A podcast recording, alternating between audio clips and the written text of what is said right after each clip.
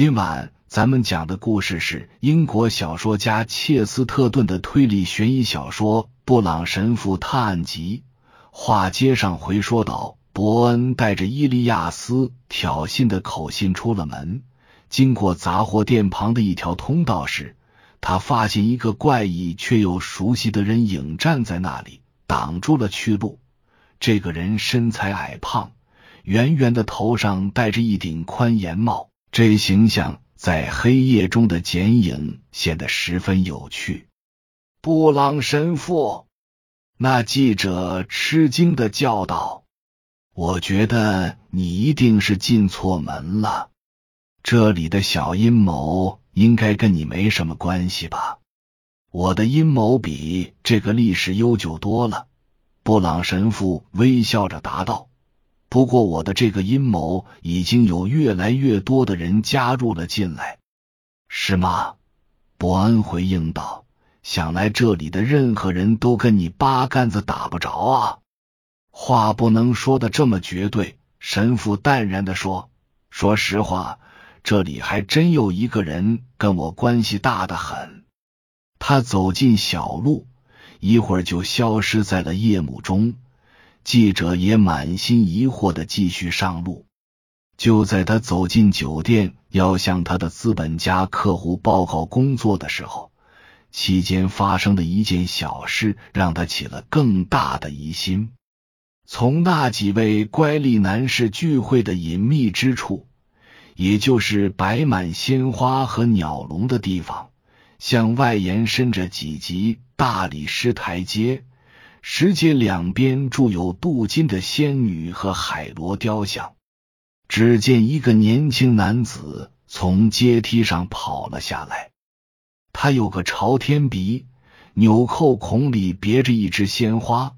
这男子趁着记者还没上台阶，一把抓住他的胳膊，把他拉到旁边。我说：“那年轻人低语道，我叫波特。”是吉迪恩老先生的秘书，这话仅限于咱俩之间。我问你，有人正在铁砧上打造什么？是不是？我认为是这样的。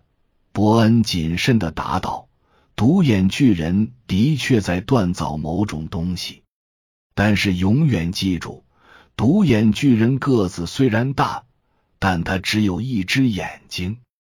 我觉得布尔什维克主义。”他说话时，那位秘书静静的听着，脸上的表情完全是定格的，浑身只有腿和衣服在动。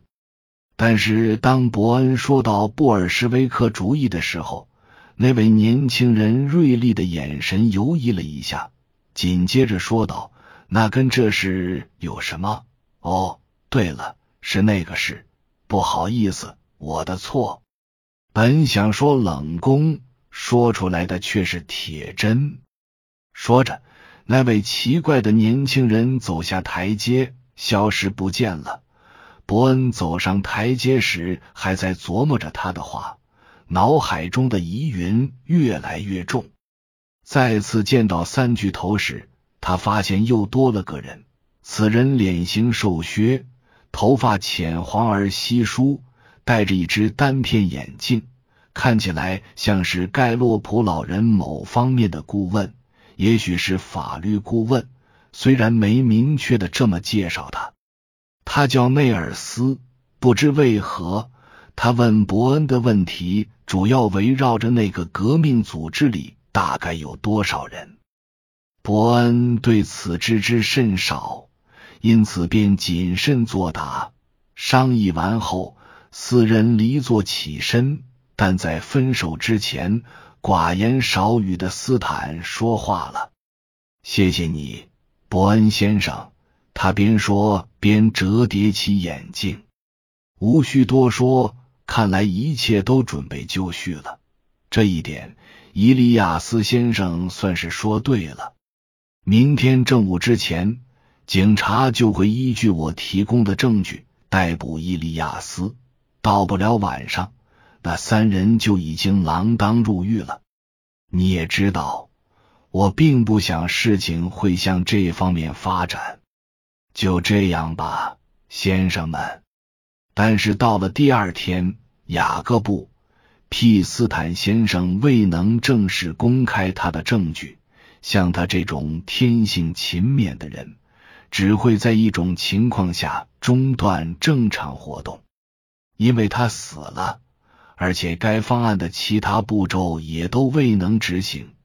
因为当伯恩打开晨报的时候，有这么一行大字映入了眼帘：“可怕的三重谋杀，三位百万富翁一夜间被杀。”标题下面用小一些的字体罗列着许多惊叹词，但是也比报纸上的普通字体要大上几倍，着重强调了这起神秘案件的特别之处：三人同时被杀。被害地点却相距甚远。斯坦死在他那颇具艺术性的豪华乡村住所，距海边有一百英里。怀斯死在海边的度假小屋，他生前在那小屋吹着海风，过着简约的生活。盖洛普老人死在了这个郡的另一头。他那气势恢宏的大房子的木门外有一片小丛林，他就葬身在那儿。三案受害者的死亡现场都已经确定，唯有盖洛普的尸体直到第二天才被发现。他的尸身挂在断折的枝桠之间，可能是下落时撞折的。他身形巨大，无比恐怖，犹如冲入长毛镇的一头野牛那样。而怀斯显然是被推下悬崖，然后掉进了大海。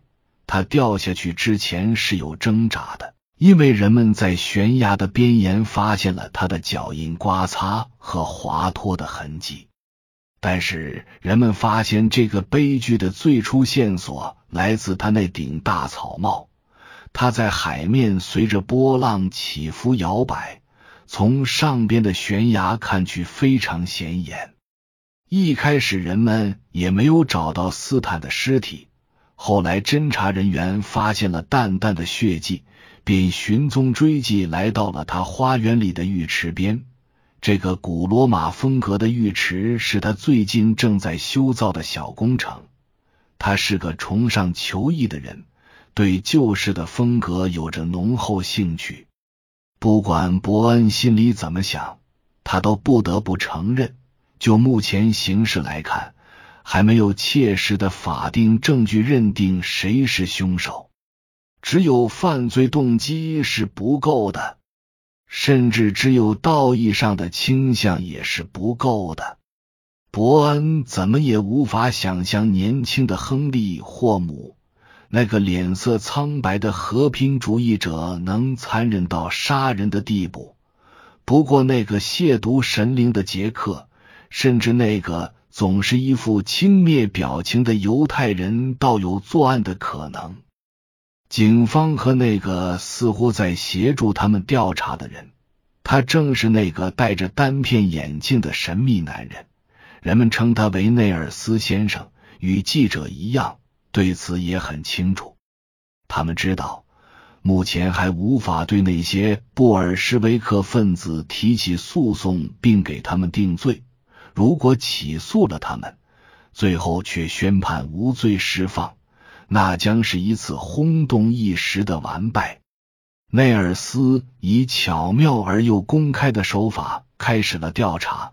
他召集了一次私密会议，邀请来与此案相关的几个人，让他们站在人性的角度自由表达观点。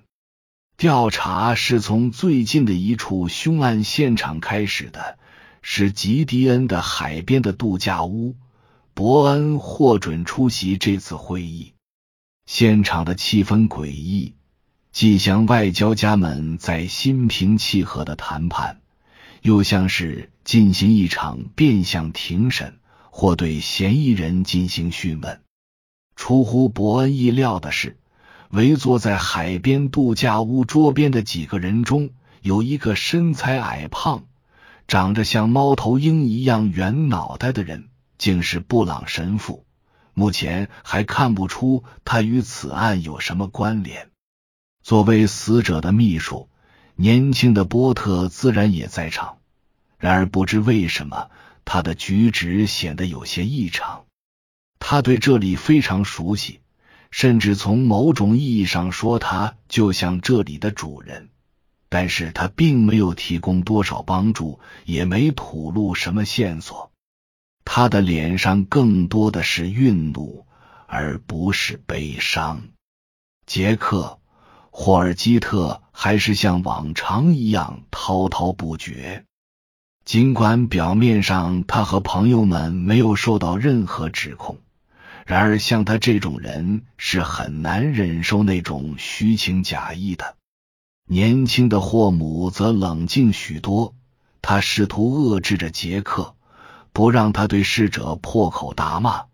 但是杰克对朋友也像仇敌似的一视同仁，不断朝他大吼大叫。他尽情的用亵渎的言辞发泄着，成为对逝去的吉迪恩·怀斯的另一种讣告。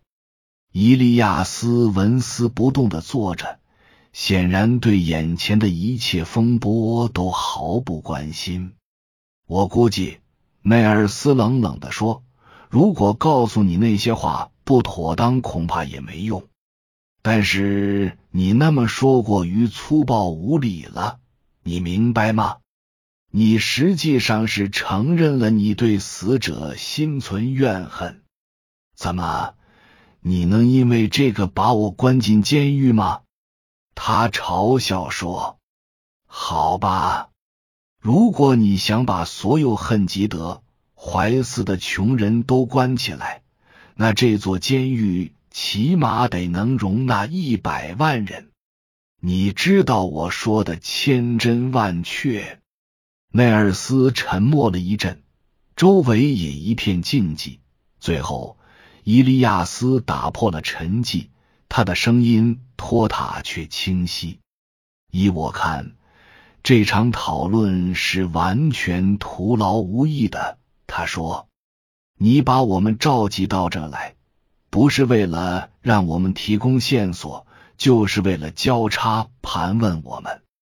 如果你信任我们，我们就告诉你，我们没有任何线索；如果你不信任我们，你必须得告诉我们你怀疑我们什么，或者你们自己心里清楚也行。”你们没有掌握任何指向我们的线索，说我们杀他就跟指控我们杀了凯撒大帝一样是无稽之谈。你不敢逮捕我们，你也不相信我们说的话，那我们待在这里还有什么意义呢？他站起身，冷静的扣上衣服的扣子，他的朋友们也一样照做。在他们走向门口的时候，霍姆转过身，盯着侦查人员，苍白的面容上满是狂热之情。我想说，他说道：“战争期间，我就是因为不肯杀人而被关进了脏兮兮的监狱。”他边说边迈出门去。屋子里剩下的人表情凝重，面面相觑。我并不觉得，布朗神父说，我们取得了完全的胜利，尽管他们撤了。别的我倒不介意，内尔斯说，除了被霍尔基特那个亵渎神灵的无赖辱骂了之外。不管怎么说，霍姆还挺绅士的。虽然他们竭力否认，但我敢肯定他们是知情的。他们一定参与了这个案子，至少其中有人参与了。他们差点就亲口承认了。他们嘲笑我们，是因为我们无法证实自己的猜测，并不是因为我们的猜测是错的。布朗神父，你怎么看？布朗神父凝视着内尔斯，有些手足无措。他陷入了沉思。以上是由奶锅大叔给您播讲，感谢收听。每天晚上二十一点三十三分准时开聊。